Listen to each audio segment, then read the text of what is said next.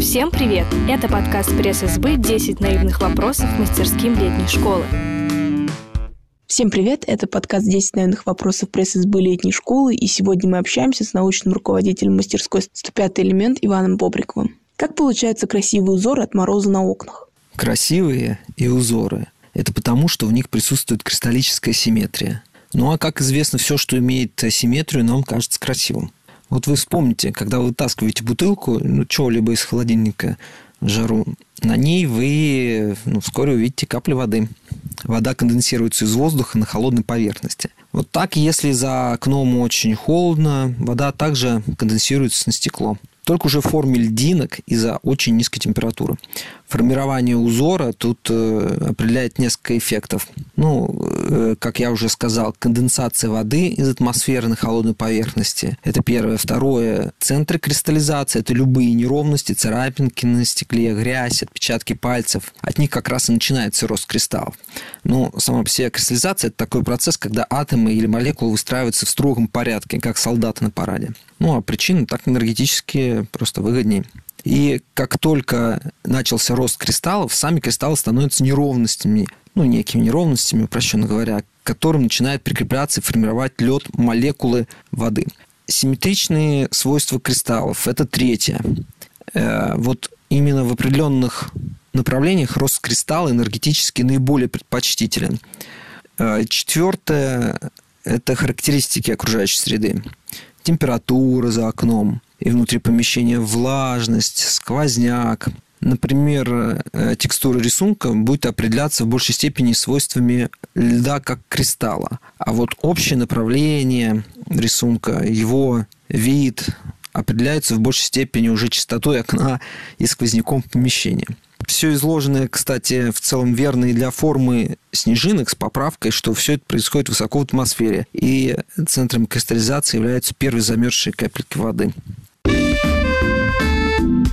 Почему северное сияние бывает только на севере и бывает ли у него южный аналог? Северное сияние только на севере, а вот полярное бывает и на юге, и на севере. Ну, а северное сияние и есть полярное сияние, происходящее на севере. Мы так говорим, потому что россияне в основном живут ближе к северу, чем к югу. Связано с формой магнитного поля на плюсах к Земле. Из-за этого заряженные частицы в основном от Солнца не отклоняются, входят почти вертикально и взаимодействуют э, с нашей атмосферой. В основном с атомами кислорода и азота ионизируют возбуждают их.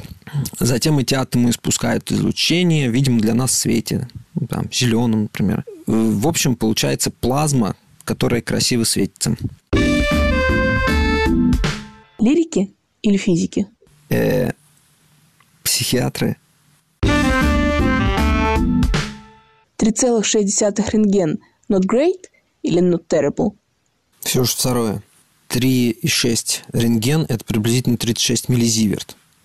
Зиверт – это так называемая эквивалентная доза ионизирующего излучения. Международная единица используется в большинстве современных радиометров и дозиметров и подходит для всех типов радиации. Максимальная доза э, для сотрудников АЭС в год – это 20 миллизиверт. 2 миллизиверта в год для населения, не работающего в радиационно вредных условиях. А, есть а, детерминированные эффекты и недетерминированные. Первое – это лучевая болезнь, явное повреждение ткани от радиации. Второе – это вероятность возникновения рака. Э, такая доза, она не маленькая, 3,6 э, рентген, увеличит на десятые проценты вероятность возникновения рака и не приведет к явным повреждениям, то есть ожогам, к. Учитывая, что один из четырех из нас заболеет раковым заболеванием в течение жизни, десятая процента для конкретного человека это немного. В общем, выбираю второе.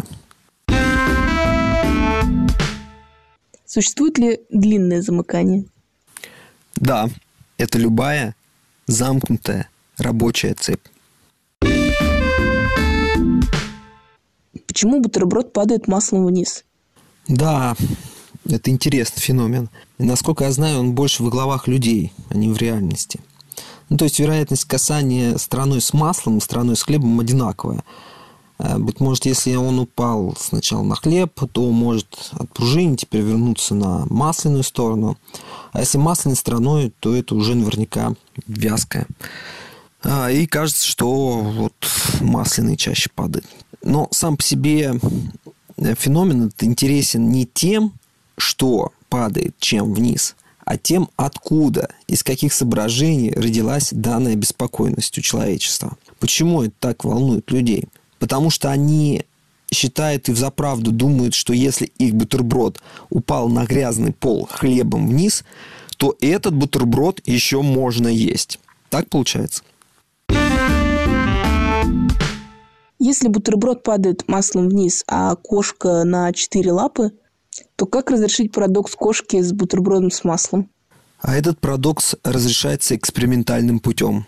Оставлю это открытие за вами. Кот Шрёдингер жив или мертв? Сейчас 2019 я предполагаю, что мертв.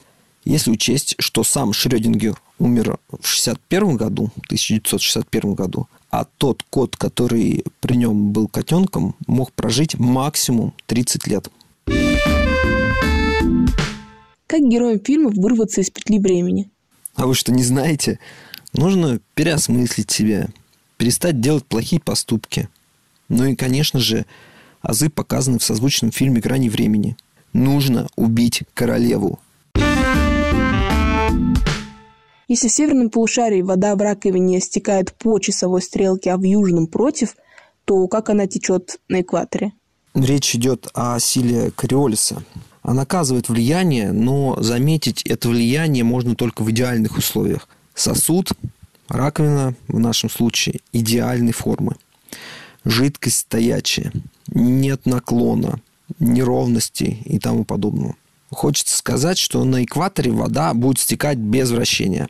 Но, скорее всего, это будет реально не так так как обычная раковина, а ведь э, про нее идет речь, имеет неровности, асимметрию незаметную для глаза, и вода снова будет закручиваться по спирали. Таблица Менделеева когда-нибудь кончится?